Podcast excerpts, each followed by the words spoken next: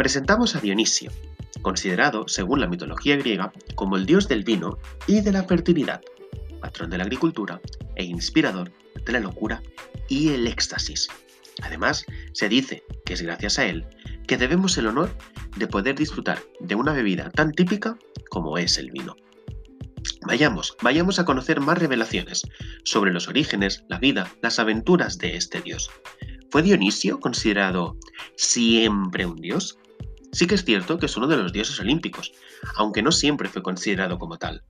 Esto se debe a que las versiones más extendidas cuentan que nació fruto de una relación conyugal e infiel que mantuvo Zeus con Semele, una mortal hija del rey de Tebas, dejando claro que Dionisio era un semidios, ya que nacía de un dios, pero también de una mortal. Otras versiones, no tan extendidas, cuentan que Dionisio nació fruto del amor que mantuvo Zeus con Perséfone, dejando claro entonces que Zeus era el rey de las infidelidades. En esta misma historia también toma partido otra diosa muy conocida, Hera, diosa protectora del matrimonio, pero sobre todo hermana y esposa legítima de Zeus, de carácter celoso y vengativo, y no es para menos con el esposo que tenía. Y en esta historia su carácter no va a ser diferente. Precisamente con ella empieza todo el entramado.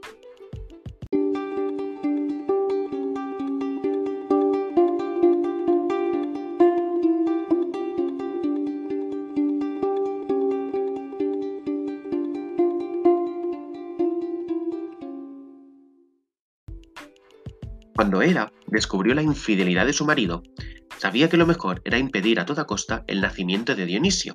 Para ello utilizó una artimaña, un truco un tanto rastrero, pero eficaz, fingir una amistad con Semele.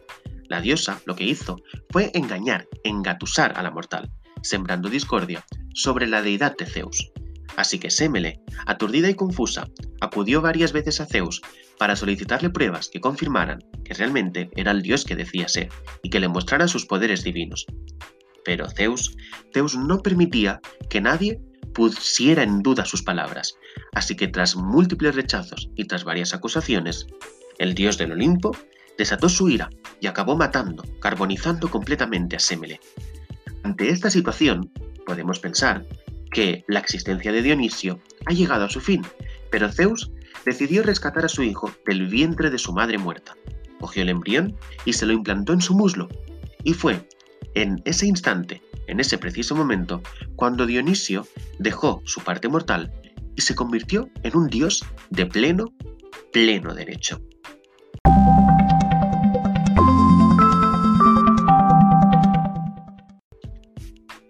Todo el periodo de gestación, Zeus sabía que debía ocultar el pequeño a su esposa, porque si no ésta lo mataría. Por ello, Zeus lo que hizo fue recurrir a las ninfas de la lluvia y Sileno, que vivían en el monte Nisa, para que escondieran y cuidaran al pequeño, ya que Hera estuvo durante toda la infancia y después durante toda la adolescencia de Dionisio persiguiéndolo, pero por suerte nunca lo encontró. Así que cuando Dionisio llegó a su juventud, aprendió algo bastante relevante, a cultivar la vid y, sobre todo, elaborar una bebida fermentada. Sin quererlo, sin darse cuenta, había inventado el vino. Anonadado, asombrado por una bebida que él mismo había inventado, que él mismo había descubierto, empezó a buscar, a perfeccionar diferentes técnicas y acabó convirtiéndose en todo un experto en la agricultura y en el cultivo de la vid. Desde ese momento, comenzó un viaje por el mundo entero, tratando de predicar la cultura del vino entre todos los mortales.